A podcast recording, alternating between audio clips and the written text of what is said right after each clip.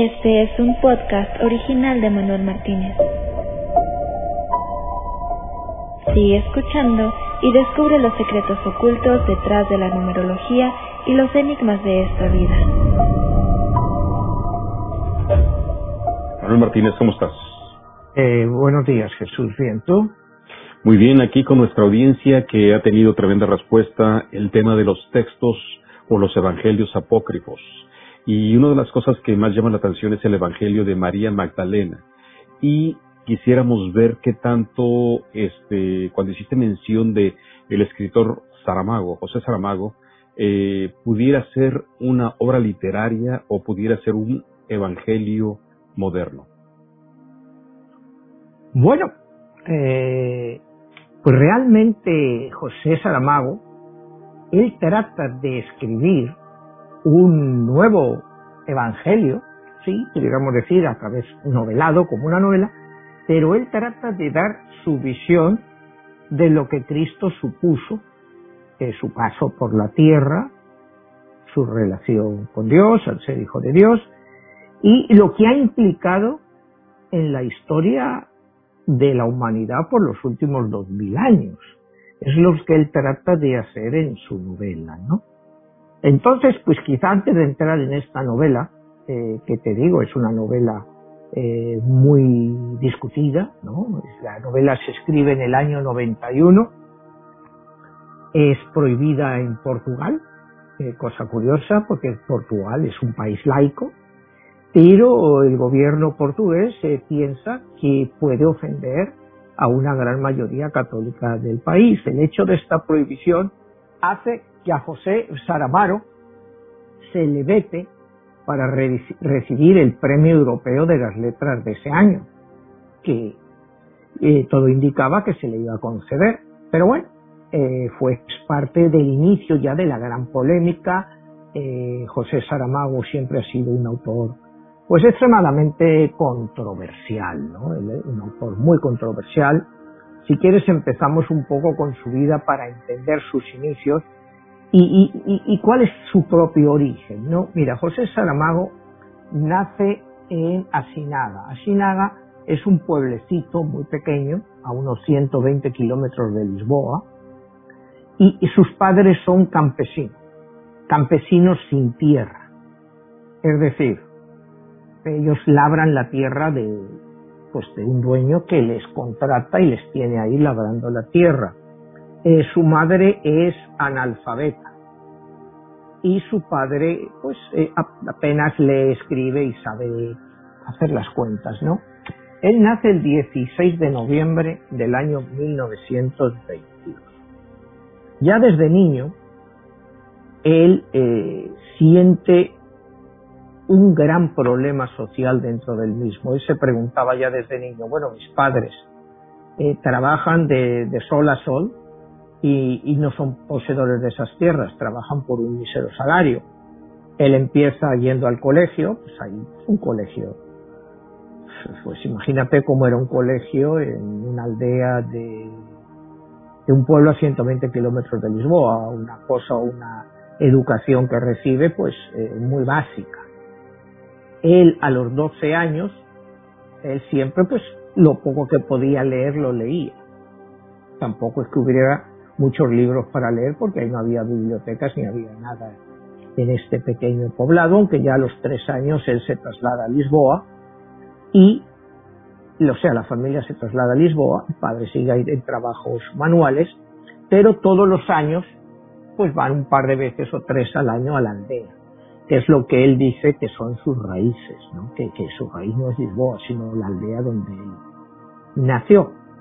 A los 12 años, pues su padre no puede seguir costeándole los estudios y él entra en una escuela de formación industrial donde estudia para ser mecánico. O sea, es el único quizá de los que conocemos de premios Nobel porque luego veremos más adelante, él gana el Premio Nobel de Literatura en 1998, que no fue a la universidad. Él no fue a la universidad, aunque hoy en día pues fue doctor honoris causa pues, por infinidad de universidades. Pero él nunca fue a la universidad. Él aprendió a escribir leyendo.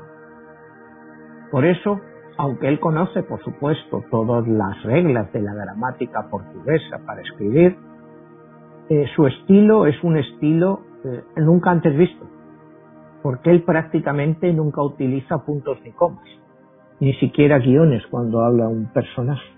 O sea, puede resultar enrevesado leerlo, porque muchas veces, si no pones mucha atención, no sabes quién está hablando y quién está respondiendo a una pregunta.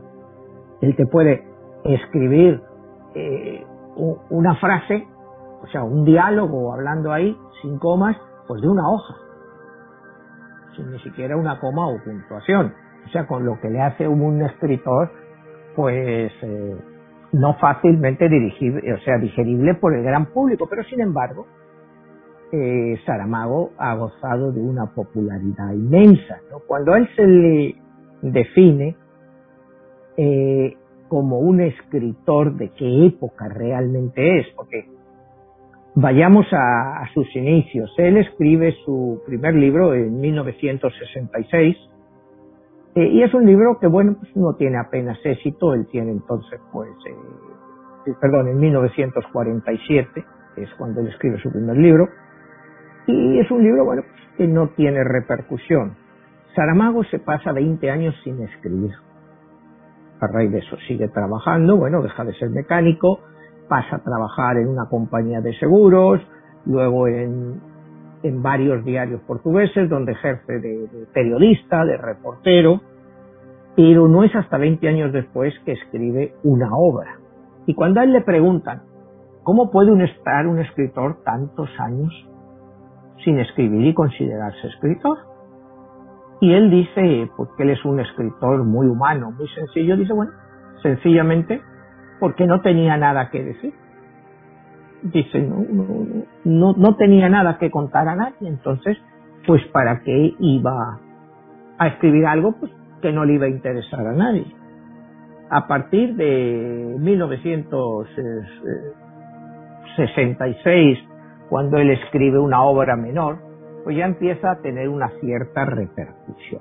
Pero realmente cuando él empieza a ser fuerte ya es en los años 80. Ya empieza a ser un escritor eh, de culto, ¿no? Y su gran golpe, digamos, eh, de gesto, de novela, es cuando escribe el Evangelio según Jesucristo. Ahí es donde nos quedamos el otro día con los Evangelios apócrifos, ¿no? ¿Qué es el Evangelio según Jesucristo? El José Saramago plantea varias premisas. La primera parte del libro está dedicado a José, al Padre de Jesús, del cual pues realmente nosotros no tenemos, como decíamos el otro día, mucha historia. Hay evangelios que mencionan que quizá estuvo casado, o sea, antes y por eso se hablaba de los hermanos de Jesús, y que luego finalmente se casó con ella. La primera parte de este libro es apasionante porque lo que Saramago investiga es el complejo de la culpabilidad. ¿Qué culpabilidad es esa? Se supone que el ángel avisa a José de que va a haber una gran matanza de niños ordenada por Herodes. ¿Qué hace José? Bueno, pues salva a Jesús, se lo lleva se lleva a Jesús. Pero José no avisa a sus otros vecinos de que va a venir esa masacre y los niños son masacrados. Ese complejo de culpa le persigue a José toda su vida. José se siente con un complejo de culpa porque dice, bueno, he salvado a mi hijo, pero he dejado que otros murieran en su lugar. Y es la primera parte del libro que narra eso, la culpabilidad de José. Pero ¿qué pasa? Que esa culpabilidad de José se pasa a Jesús, porque habla de que nosotros somos el producto de nuestros padres y al final pagamos las culpas de nuestros padres. Entonces, Jesús es como a la vez copartícipe de esa culpa. Y es un drama impresionante en la novela, los sentimientos de José, que nunca le abandonan tiene sueños, ves las masacres, y esos sueños se le pasan a Jesús. ¿Cómo acaba todo esto? En uno de los viajes de José, pues por la zona, acuérdate que estábamos hablando de, si te acuerdas, de Judas, de los celotes que eh, promovían la rebelión contra el imperio romano, eh, a José le pillan en medio de un levantamiento de este tipo, de los celotes. Entonces los soldados romanos le, le arrestan a, José. José dice, bueno, yo no tengo nada que ver en este levantamiento. Sin embargo, a José le ponen en la fila de todos los que han arrestado con los que iban a ser crucificados. Y efectivamente, a los 33 años, José es crucificado en la cruz y muere. Él lo siente como por para pagar la culpa, para espiar la culpa, por no haber ayudado a los otros niños. O sea, es una reflexión, eh, es un tema muy filosófico y, hasta qué punto nuestros hijos son culpables de nuestras acciones si a ellos les han beneficiado. E, es un tema muy interesante y tratado como si fuera por un evangelio, eh, porque nosotros vemos continuamente películas que tú ves que los padres hacen cualquier cosa por salvar a los hijos, que los han acusado de un crimen o de una violación y acaban culpando a otro para que a los hijos no les pase nada. es un tema común y recurrente en muchas de las series de televisión que vemos ahora.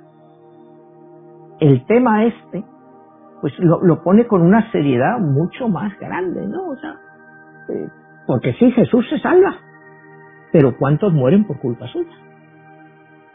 Porque en teoría el Mesías será él. Entonces, eh, eh, la inacción de su padre hace que muchos inocentes mueran. Aunque tendríamos que hacer un, un inciso también en la famosa matanza de los inocentes. o sea, esto no está en la novela, ¿no? lo que te voy a decir ahora. Belén, pues era una aldea pequeña, o sea, eh, debería de tener, según los historiadores, mil, mil quinientos habitantes. Matar a todos los niños que hubieran nacido en los dos últimos años en Belén, pues ¿cuántos niños habría?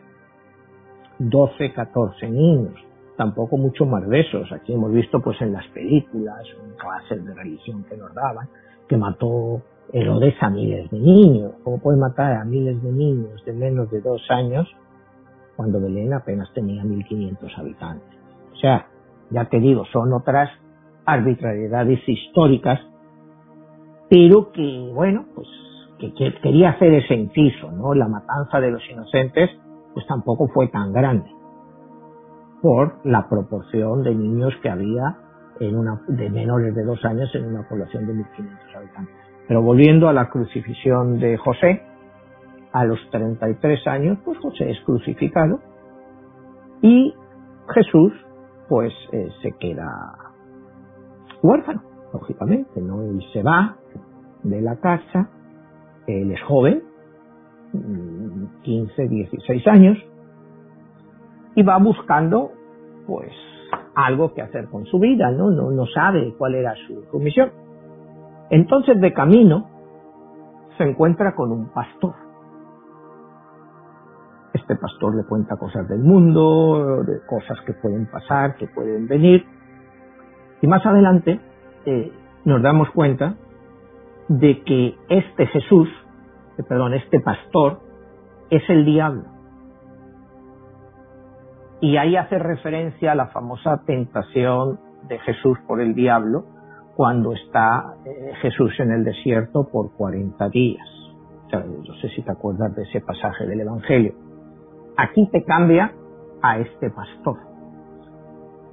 Y, llegamos a uno de, los puntos eh, culminantes de la novela, y es cuando el diablo le invita a Jesús a subir a una barca, pero también invita a Dios al Dios Padre a que baje. Entonces tenemos una reunión tripartita entre el supuestamente Dios Hijo, que es Jesús, el Dios Padre, que es Jehová, y el diablo.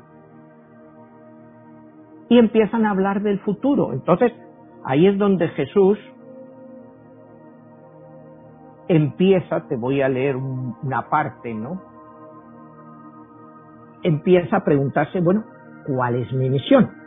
¿Por qué tú quieres, le pregunta al Dios Padre, que yo me sacrifique por ti? Entonces el Dios Padre le contesta, es que entre los dioses, y ahí es donde, por eso te digo, que es el punto que yo trato en la novela, habla ya de dioses.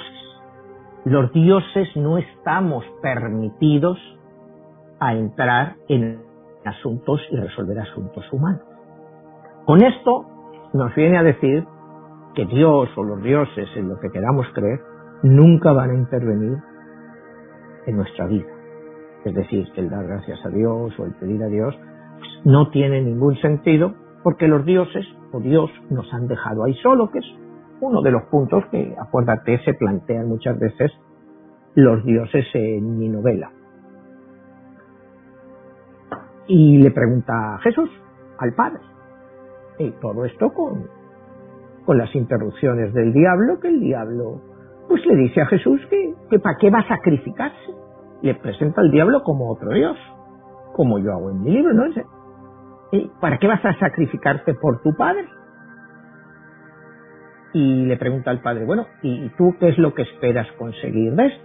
Dice, pues lo que yo quiero con esta, con esta, contigo, con tu sacrificio, es conseguir muchos, muchos, muchos seguidores que me sigan a mí y que no sigan a otros dioses. Dice, pero bueno, ¿y, y, y por qué quieres que haga eso? Dice, bueno, tu muerte debe de ser violenta. Tú debes de ser un mártir porque eso es lo que más atrae a la gente. El martirio. Un Dios que viene y muere por todos los ellos como mártir, es sacrificado, es torturado, nos va a servir en los próximos dos mil años para ser los más poderosos. Entonces el diablo interviene y le dice, bueno, eh, pero ¿a qué precio vais a ser el Dios más poderoso?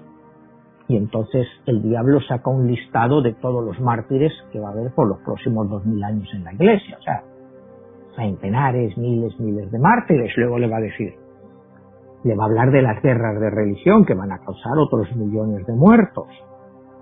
Y va a seguir así, hablando todo lo que es la guerra, las guerras de conquista, que son para implantar la verdadera fe. Dice el diablo y todo eso se va a hacer en tu nombre. Dice, ¿crees que merece la pena? Todo eso en tu nombre. En tu nombre vas a ser el Dios más sangriento que va a conocer la historia, porque en tu nombre millones de personas van a morir. O sea, son unos planteamientos que si lo miras desde el punto de vista histórico, pues las religiones lo único que han traído son guerras. Tratar de implantar su Dios a la fuerza a las otras culturas. Eso ha sido una cosa histórica, sí. A ver, Manuel, poniendo el contexto, primero el título, el Evangelio según Jesús. Quiere decir que este escritor utiliza un nuevo argumento diferente a lo que se, se, ha utilizado o se ha interpretado de los evangelios canónicos y se acercan más a los evangelios apócrifos? Bueno, yo creo que no se acerca ni a los evangelios canónicos ni a los apócrifos. Él da su visión de lo que cree que fue la vida de Cristo y el significado de su muerte. O sea, desde una perspectiva histórica del legado que nos ha quedado, pues que es la Biblia y lo que es el, bueno, lo que conocemos de todos los apócrifos, pero él hace su propia versión de todo esto. Él hace una versión de todo esto y, como él considera que esto tuvo lugar, aunque él siempre dice es una novela. Dice yo no pretendo ofender a nadie, es sencillamente una novela porque presenta a un Jesús totalmente humano. Te digo, o sea, la reunión en la barca entre el diablo, el Dios Padre y Cristo, pues trae como consecuencia eso. Después de todo esto, Pues Cristo le dice que él no quiere morir. Dice, yo no quiero morir para ser el causante de todo esto. Dice, ¿qué razón tengo yo para hacerlo? Dice, bueno, tienes que seguir las órdenes del Padre y yo necesito esto para ser el Dios más poderoso. Entonces, pues, tienes que hacerlo. Acaba la reunión. Eh, Jesús se va, pues, completamente desconcertado. No acaba de entender ese sentimiento de que él tenga que morir para que el Dios Padre vaya a ser el Dios más poderoso que se haya conocido nunca.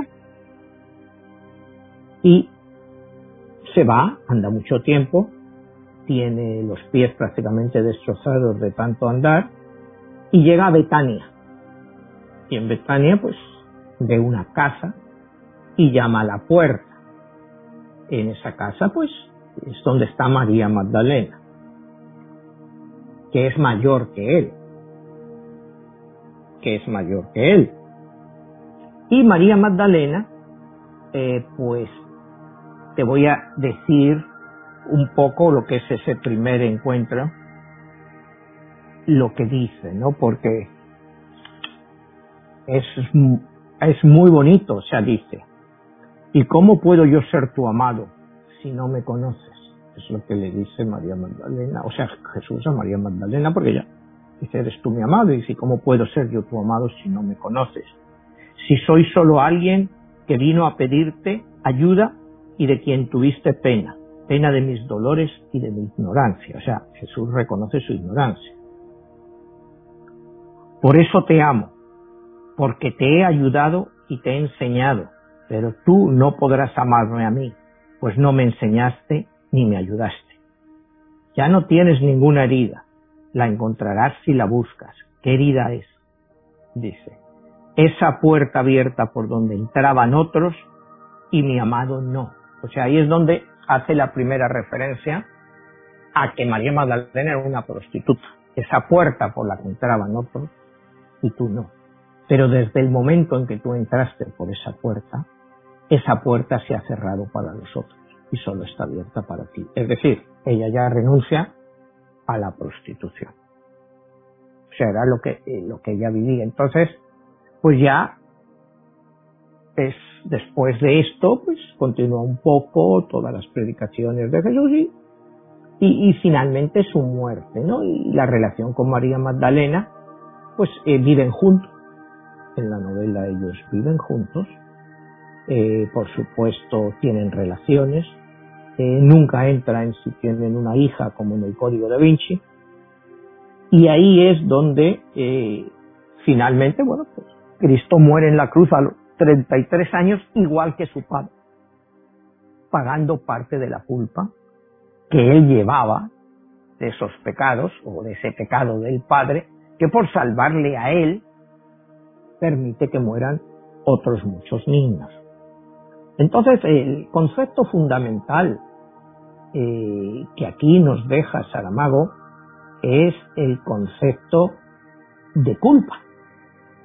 El concepto de culpa te digo, y otra vez volviendo a las series, esas culpas, esas mm, mm, cosas que se hacen, que un padre o una madre puede hacer para salvar a su hijo, y no le importa quién se lleve por delante.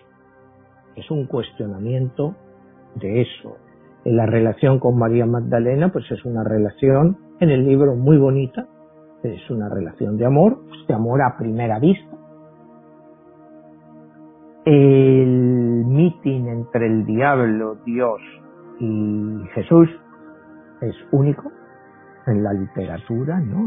Planearse ese diálogo entre los tres, dos dioses, el Padre y el diablo, y uno que va a ser Dios, que va a ser entronizado pues, como el Dios más alto que hay, para realizar eh, pues una misión pues que él no quería y que los propios evangelios eh, tradicionales pues, nos plantean las dudas que Cristo tiene, ¿no? A, la hora de hacer ese sacrificio, bueno, ¿de qué va a servir mi sacrificio? Y aquí es donde el diablo lo saca totalmente. De, dice, mira, esto es lo que va a traer tu sacrificio, millones de muertos.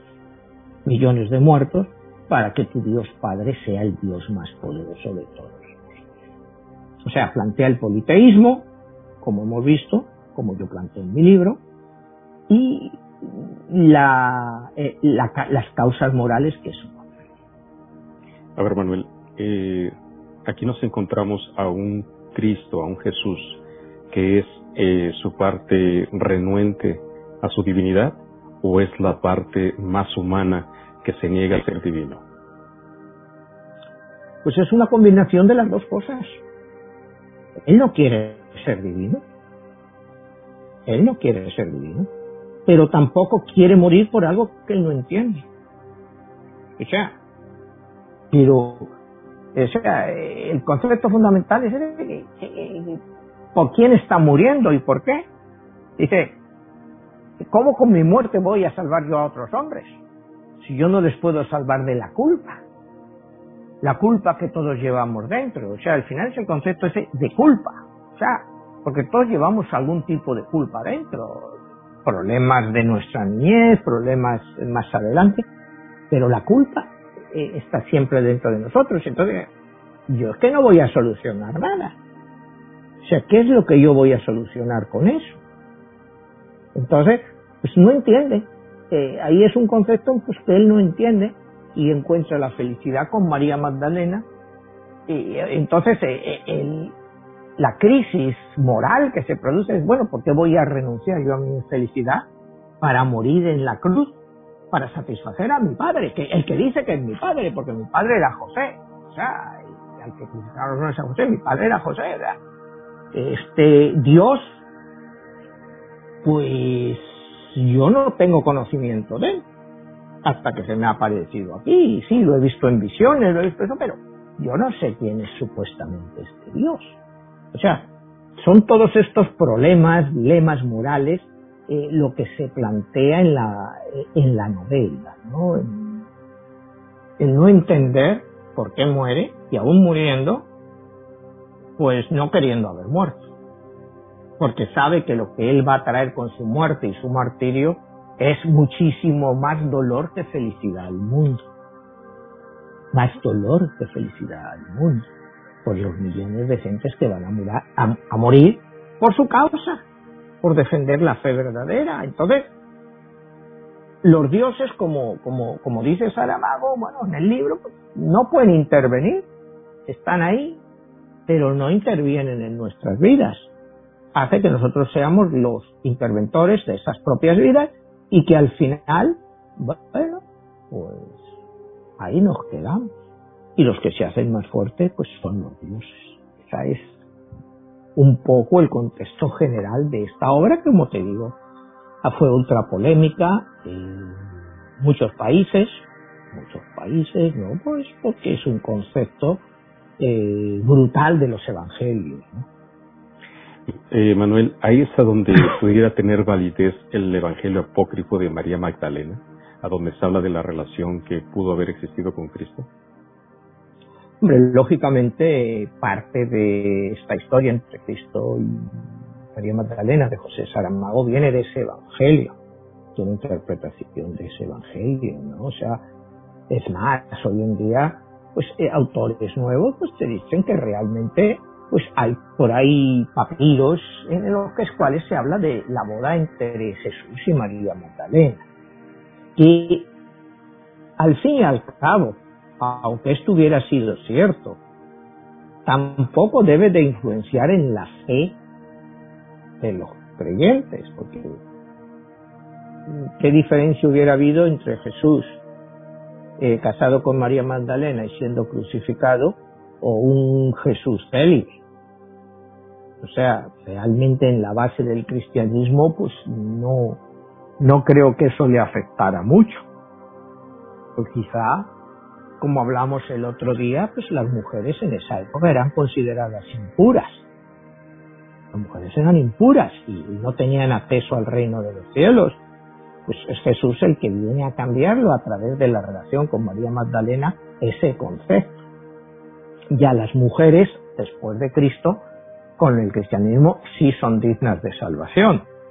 Viene a modificar las normas sociales de todo toda esta historia que tenemos, ¿no? De, religiones en el mundo, ¿no? Entonces, bueno, pues... Eh, perdón, un paréntesis ahí. Este, aquí se presenta un Cristo, un Jesús eh, renuente a su misión, a su destino. Esa parte donde hablas que, habla, que se reúne el diablo, Dios y él, sería el punto de inflexión a donde pudo haber perdido su parte divina y haberse fortalecido su parte humana. Ese es quizá el punto más importante en lo que es la misión que todos tenemos como destino. Bueno, pudiéramos decir que sí cuando nosotros hacemos frente a nuestra propia realidad, cuando nos damos cuenta de lo que somos. Jesús en ese meeting, en esa reunión con el diablo y con Dios, se da cuenta de quién es Él y de que lo están utilizando. Cuidado, que lo están utilizando. Eso yo creo que es uno de los puntos claves de esto, porque le están utilizando para en el futuro crear una religión que fortalezca a este Dios Padre.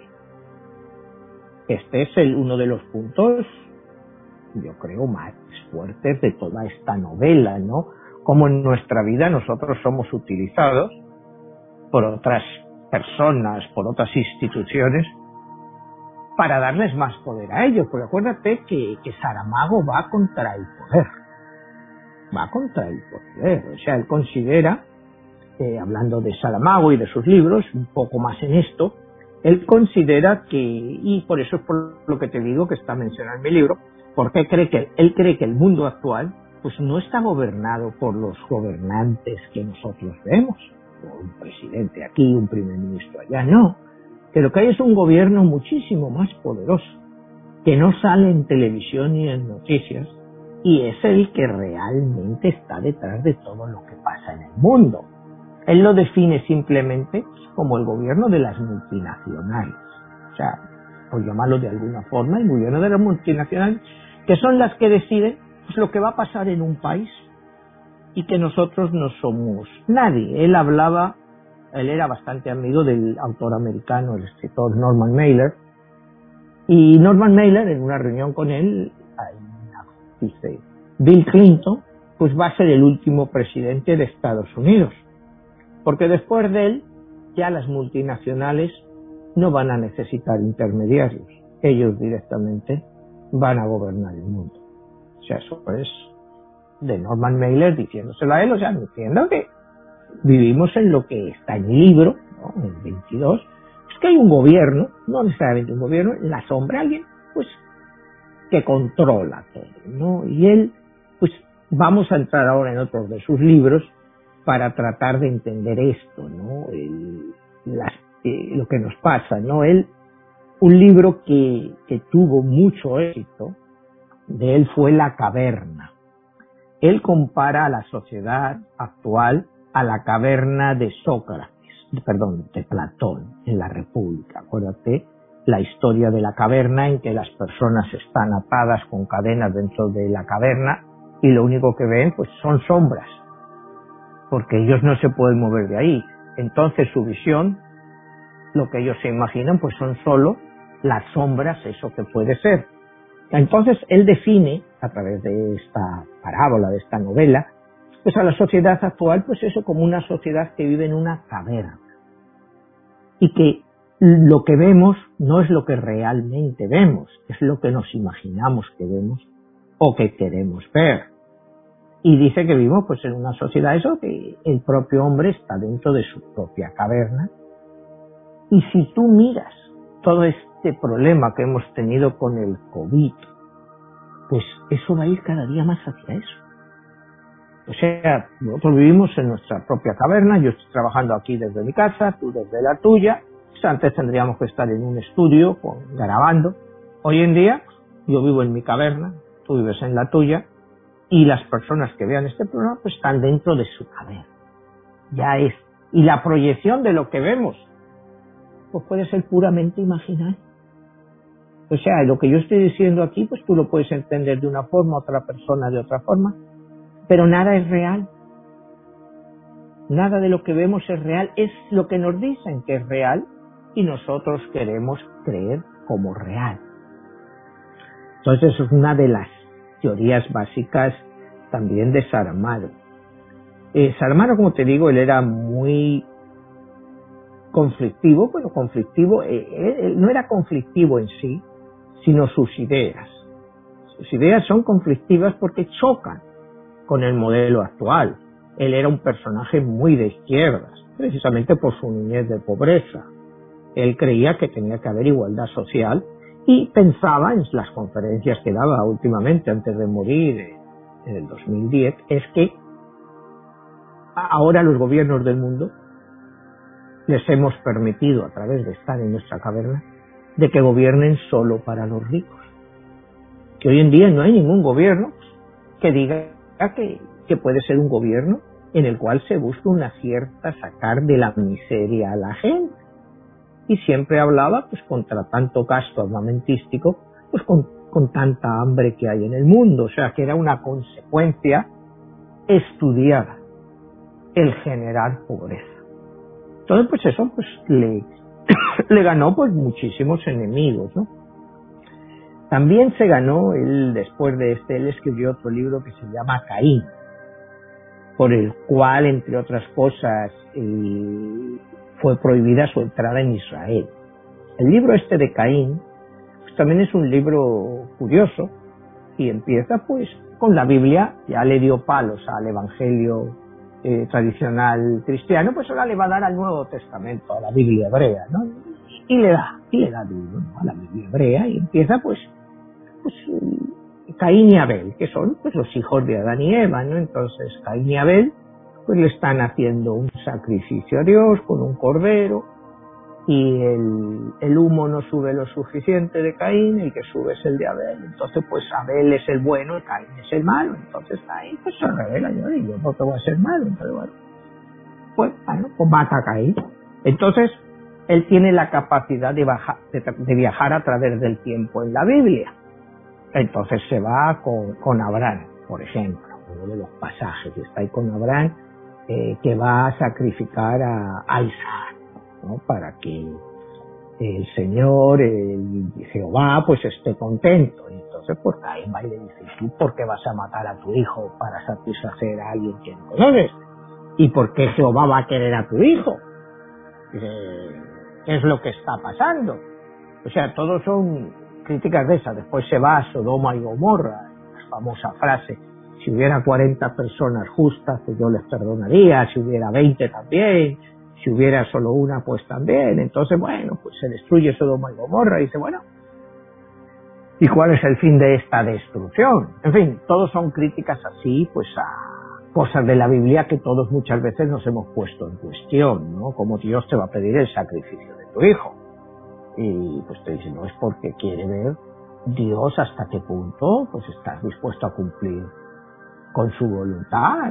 ¿cómo puede ser una voluntad tan cruel que me diga que mate a mi hijo? Entonces, esa propia voluntad cruel de Dios es la que pasa al Evangelio según Jesucristo, en el decir, el Jesús Padre eh, eh, obliga a su hijo a que se sacrifique por él para él ganar poder. En fin, eso es lo más controversial desde el punto de vista eh, religioso.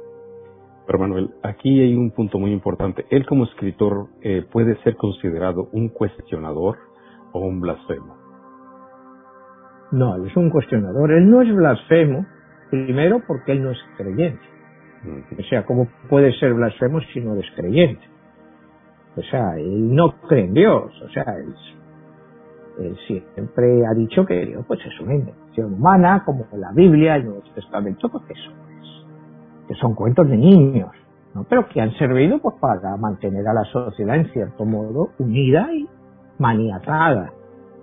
Pero él, si tú no crees en algo, ¿cómo puede ser blasfemo? Blasfemo eres cuando crees en algo, si eres católico y no crees en la virginidad de María, oye, eres un blasfemo para la Iglesia Católica, pero para el que no cree, o sea, es que cómo le puede llamar blasfemo a alguien que no cree, como decir que bueno, blasfemo, y bueno, pues vale, pues blasfemo, llámame lo que quieras, ¿no? O sea, no, no, no, no, no, no, no va en ese sentido, ¿no? O sea, es a él le da igual.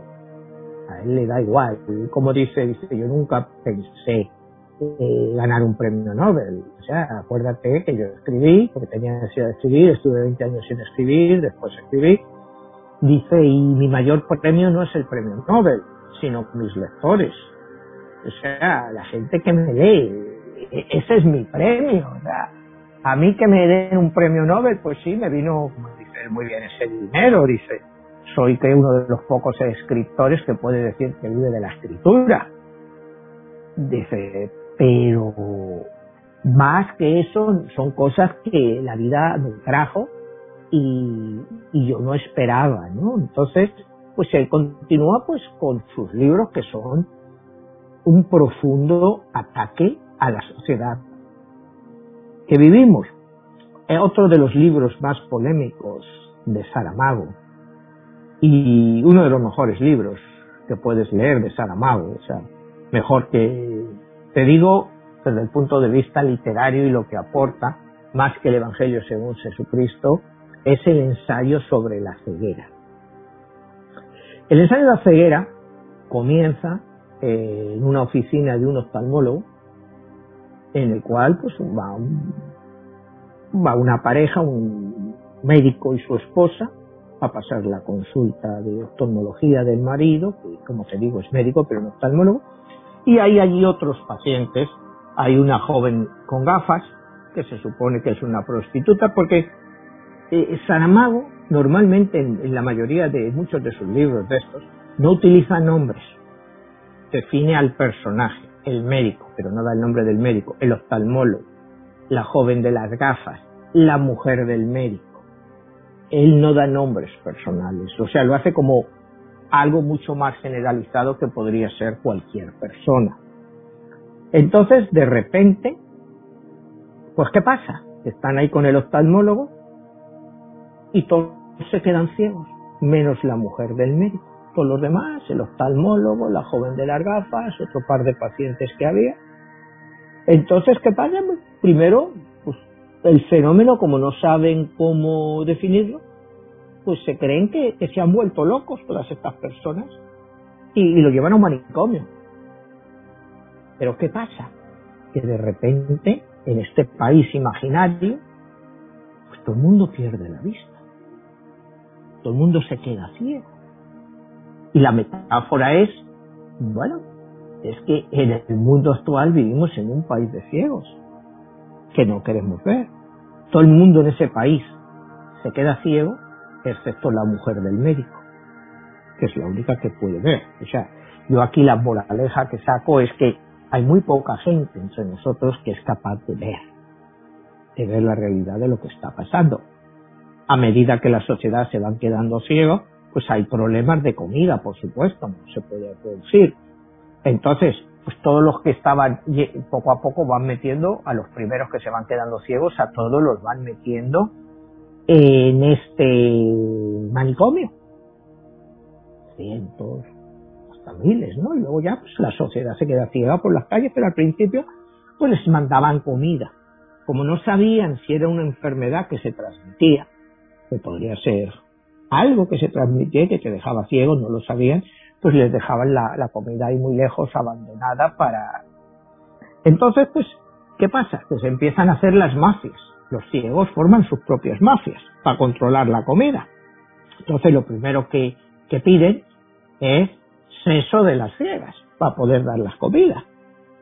Entonces eh, se produce un abuso de esas mujeres dentro de este manicomio por parte de los ciegos más fuertes. Pero ¿qué pasa?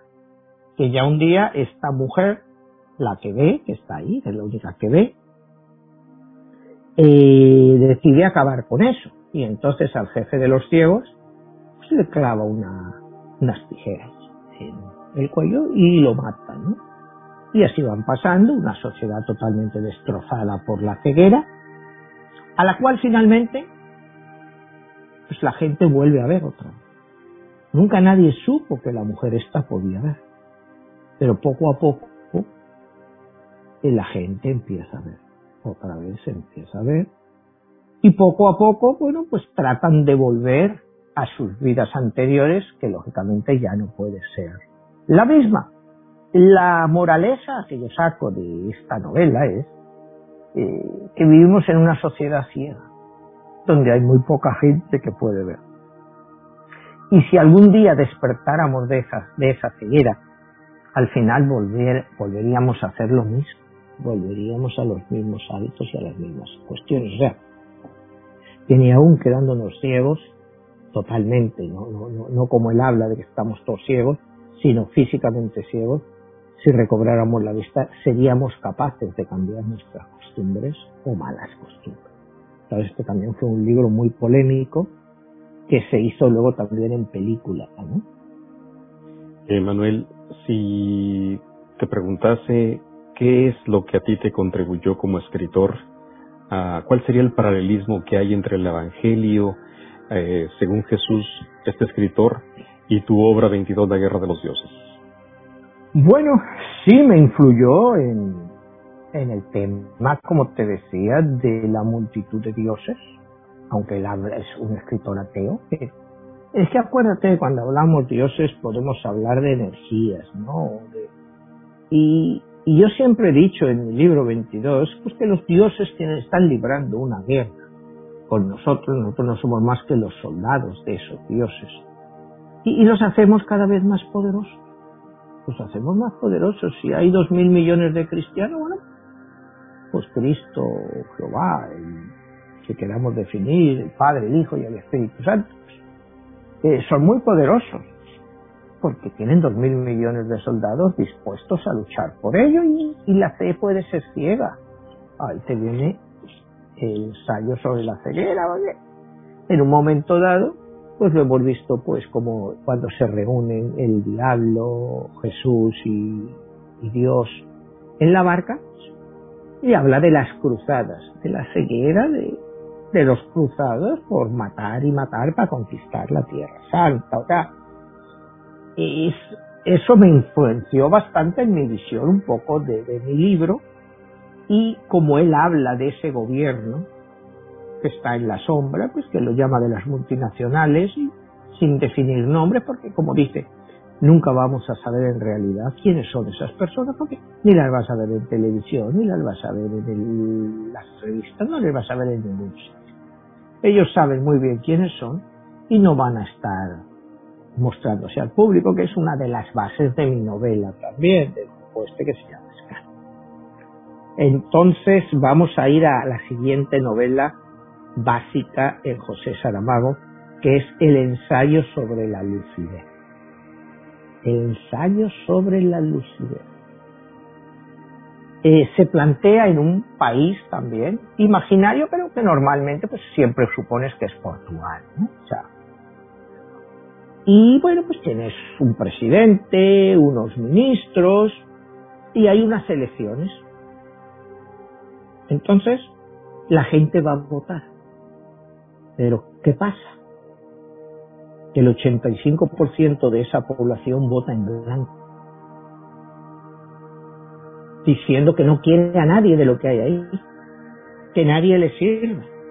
Y ahí se plantea el concepto de la democracia dice, ¿de qué sirven los gobernantes a una gente que no los quiere? O sea, tú votas a uno y si no te gusta a puedes votar al otro, pero ellos no son responsables de nada. Y a la sociedad la están machacando constantemente. Entonces, el voto en blanco es la respuesta. ¿Y a él cómo se le ocurrió la idea de este libro?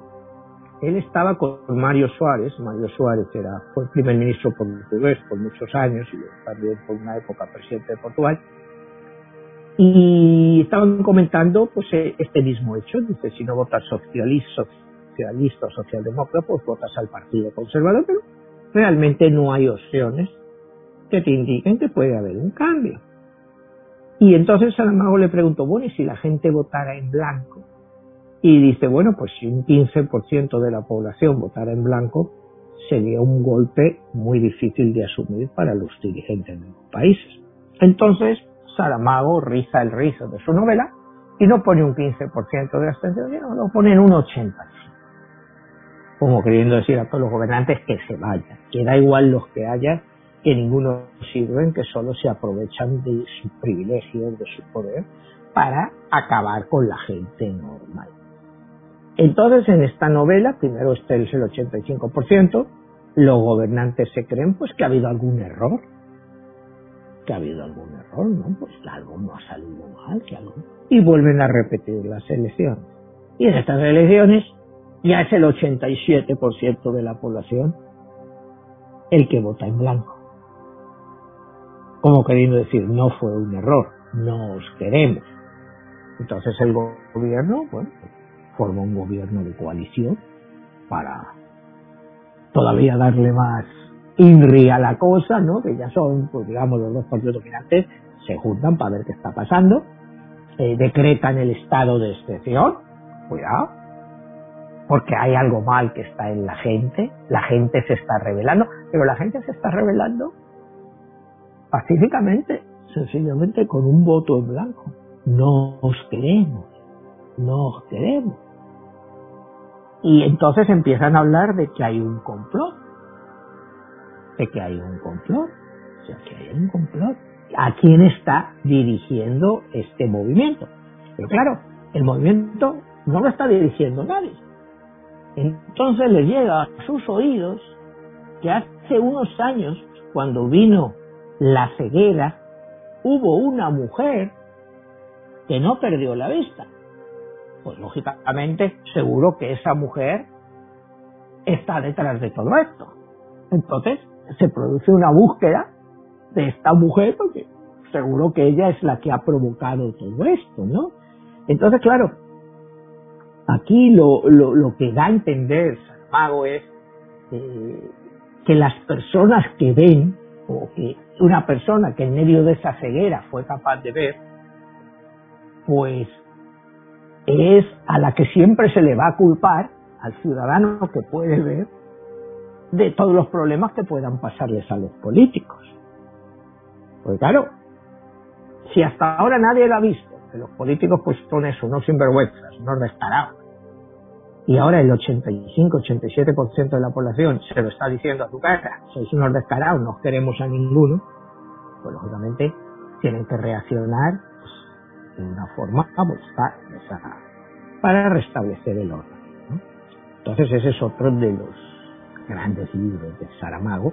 Y, y como ves son todo toques sociales, todo es social y basado en eso, en nuestra ceguera, eh, tanto cuando estábamos ciegos, cuando estábamos viendo y, cuando no veíamos, y con los políticos cuando ya los queremos echar, pero no hay forma de echarlos. Estamos ciegos porque no podemos sacarlos de ahí. No hay forma humana porque alguien tiene que gobernar y el que gobierna es igual que el anterior. Eh, Manuel, eh, ya perfilándonos al fin del, del programa te preguntaría en referencia de tu obra, de 22 La Guerra de los Dioses. ¿Qué tanto tú tienes ahí, en esa parte de las cartas de la luz y de la oscuridad, a ese Cristo que se enfrenta tanto a la luz como a la oscuridad, así como lo hace Saramago en su obra? Bueno, mm, yo no te voy a negar que yo tengo una gran influencia de, de Saramago, ¿no? O sea, siempre me ha gustado muchísimo como escritor. Entonces, pues, muchas de las ideas que él expresa las expreso yo de otra forma. O sea, yo no me voy a comparar con Saramago, no, no, no sé si me entiendes. Pero, eh, pues sí, o sea, en cierto modo las cartas de la luz y las cartas de la oscuridad, pues no, o sea, no están basadas en Saramago, eso ha sido idea mía, pero está siempre en función esa de la ceguera nuestra, de la ceguera y de la imposibilidad de salir del status quo en el que vivimos, ¿no? Porque tú no puedes cambiar los gobernantes por otros porque al final son los mismos. Tú has visto pues revoluciones como la revolución rusa, eh, una revolución que quizá justificada por la situación tan alarmante de opresión en que vivía la gente, pero ¿de qué les sirvió? para caer en una situación eh, muchísimo peor, ¿no? Entonces, pues para ya, como dices que queda poco tiempo para finalizar, me gustaría hablar de del último libro, no del último libro, uno de los libros también más impresionantes eh, de Saramago, que es Las incertidumbres de la muerte. ¿no? Este hombre, en esta novela, también otro país imaginario, eh, que se supone que pudiera, como siempre, ser Portugal, ¿no? Pues eh, de repente, pues la muerte se cansa de todos ellos, de que se, de que se estén siempre criticando, que digan, oiga, ¿por qué me voy a morir? y tal, todo la muerte, pues vale, ahí os dejo, no os vais a morir más. Entonces, en el país de repente ya no hay muertes. ¿Cómo cambia la sociedad con eso? Pues empieza a haber un problema muy serio. Primero, los negocios, cierto tipo de negocios quiebran. Eh, todas las funerarias están fuera de negocio. Si ya no hay muertos. Las compañías de seguros, ¿para qué te vas a dar un seguro de vida si no te vas a morir? Tratan de buscar una regla y dicen, bueno, pues ahora hasta los 160 años pues no se paga el seguro. Eh, eh, pero hay gente que no quiere seguir viviendo. Entonces se crean las mafias. Y las mafias se dedican pues a sacar fuera del país a la gente que se quiere morir a un costo muy alto a estas familias y todo eso. Entonces, eh, la gente quiere morir. Entonces, eh, lo sacan fuera del país las mafias para que mueran. La sociedad dice, bueno, pero ¿quién va a cuidar de los viejos? Y de los siguientes viejos, porque si aquí vamos a vivir eternamente, ¿quién va a cuidar de todos nosotros? Entonces, claro, eh, son problemas que te digo que se reflejan eh, en la vida social nuestra. O sea, si nosotros fuéramos amortales, como hablaba en el libro este de Harari, de Homo Deus, que vamos ¿quién va a cuidar de todos esos viejos? ¿Quién va a cuidar de todos esos viejos? ¿Y en qué estado van a estar esos viejos? Porque la muerte en este libro no deja que te mueras. Pero tú sigues envejeciendo. O sea, tú acabas siendo un cargo tanto para tu familia como para la sociedad. Imagínate un tipo con 125 años ahí y envejeciendo ahí y, que no se puede morir. es el dilema de que la muerte es necesaria. La muerte al final es regeneradora. Pero cuando él se refiere a la muerte de las personas, se refiere a la muerte de la sociedad actual tal y como está concebida. O sea, siempre tienes que mirar eh, esos condicionamientos o esas premisas que Salamaro quiere dar. Muy bien, Manuel. Y te preguntaría a nivel de eh, esos títulos que tú escogiste, por ejemplo, de 22, La Guerra de los Dioses, a donde estamos hablando eh, de textos que han venido a transformar la visión cristiana, la visión del Cristo, de todo esto como lo mencionas con este escritor José Saramago, ¿qué tanto tu libro de 22, La Guerra de los Dioses, pudiera ser también considerado un texto que confronta la visión de las creencias? Bueno, mi texto pues lo es, ¿no? El problema de mi texto es que, bueno, pues eh, la cantidad de gente que lo ha leído pues tampoco es tan grande es el problema de la difusión, ¿no? Si, mi libro, pues, se convirtiera de la noche a la mañana en un bestseller, pues, hombre, lógicamente sería un libro muy controversial. muy controversial, pero bueno, es como todo, hay tantos escritores que tienen tantas cosas y nunca se les lee, pues yo no sé por qué voy a ser un escritor diferente al cual de repente todo el mundo lee. Pero Manuel, quizá también este, en la propuesta de, este, de tus obras está también ese aspecto cuestionador y quizá la gente tiene miedo a entrar a cuestionar sus propias creencias, su propia visión de lo que le han contado, qué es lo que viene a ser este Saramago y ahora que han aparecido todos estos ah, textos apócrifos, pues literalmente nos cambian la visión y nos dan otra historia totalmente diferente o la complementan quizá lo más cercano a la realidad. Entonces, he ahí la, el dilema. Sí, ahí está. Lo que pasa es que, como te digo, el cristianismo ha estado con nosotros por dos mil años. Es la base de la civilización occidental. Entonces, tratar de cambiar algo que ha estado aquí con nosotros por tanto tiempo, es algo generacional. Te digo, las nuevas generaciones pues cada día son menos religiosas, cuestionan más todo este tipo de, cosas, pero a la gente normal que vive en sus casas porque se han educado en el catolicismo, en el cristianismo, pues este tipo de cosas no les va a hacer cambiar nada, no van a cambiar su visión, o sea, no, en el momento en que tú al cristianismo le quitas la base de Cristo, que nace, se sacrifica y muere por todos nosotros y después resucita. Si tú le cuestionaras eso al cristianismo, pues acabas con el cristianismo. Entonces la gente, ¿por qué se va a cuestionar cosas que ya tiene creídas desde niño?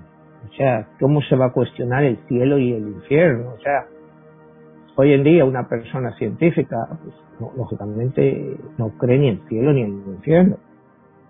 Yo en mi libro, pues lo que hago mucho hincapié es que el infierno está aquí y el purgatorio también. Para unas personas esta vida pues es un purgatorio, pues para la mayoría de la gente es un purgatorio porque nadie está libre de tristezas en esta vida, si no es una cosa es otra, puede ser un fallecimiento, una ruina, una pérdida de trabajo, ya la vida está llena de tristezas.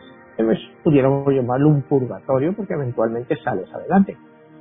Hay gente para la que esta vida es un infierno, que nunca logran salir adelante, que pobreza. Y eso, bueno, pues los hindús lo resuelven a su forma, ¿no? Con el karma, las castas sociales. Esta persona se ha encarnado en la base más baja de la sociedad, la casta más baja de la vida, pues porque ha sido muy mala en sus vidas anteriores y ahora tiene que pagar. Aun Gandhi, tratando de cambiar ese concepto, nunca lo ha podido cambiar en la India. Tú soy india en la India, a muchachas que las violan en grupo y encima las queman, porque son de una casta inferior. O sea, encima, después de verla las queman, o sea, una brutalidad eh, pues que no tiene nombre, ¿no? O sea, y, no te hablo de los hindúes, que los hindúes son relativamente pacifistas, ¿no? Hay grupos de ellos que son extremistas y pueden hacer esas cosas, pero en general, precisamente por esa doctrina y esas creencias de ellas, de que, bueno, está donde estás y, que es en cierto modo una forma de entender el cristianismo. Por eso, como cuando te decía en mi libro que Cristo va al Tibet y trae las doctrinas hindús, pues es lo mismo. Los hindús creen que el que está de presidente del gobierno o es empresario de una gran multinacional está ahí porque Dios lo ha querido. Ha sido tan bueno en otras vidas que Dios le ha premiado con eso. Y el pobre hombre que está ahí en un arrabal de Calcuta recogiendo basura, pues es porque se lo merece porque si no Dios lo, lo, va a poner ahí si no tiene que purgar por cosas que ha hecho? O sea, en el fondo todas las religiones son iguales. Depende cómo las interpretes. Pues Manuel, ahí queda la invitación para nuestra audiencia, bueno, primero que nada para que disfruten de estos libros y, y que hagan un ejercicio también de cuestionar y pues te agradezco muchísimo. Queda ahí nada más este, que las personas que estén interesadas en adquirir no solamente 22 La Guerra de los Dioses, sino 11 El Código Secreto y Nostradamus, otro de los libros que también ha sido una novela con mucho éxito en España. Así que te agradezco muchísimo Manuel y dónde más podemos conseguir y te pueden contactar las personas. Bueno, pues ahí lo estará al final del programa en mis redes sociales y mis libros todos los pueden conseguir en Amazon, tanto en, o sea, en físico como en ebook o como en eh, o sea, para escucharlo. Pues muy bien, Manuel, muchísimas gracias y excelente este programa. Es, ha sido una aventura literaria y hemos aprendido bastante, quizá este, la visión de estos escritores que, bueno, por algo se han ganado el premio Nobel. Exactamente y bien merecido. Muchas gracias Manuel y nos vemos hasta la próxima. Hasta la próxima Jesús.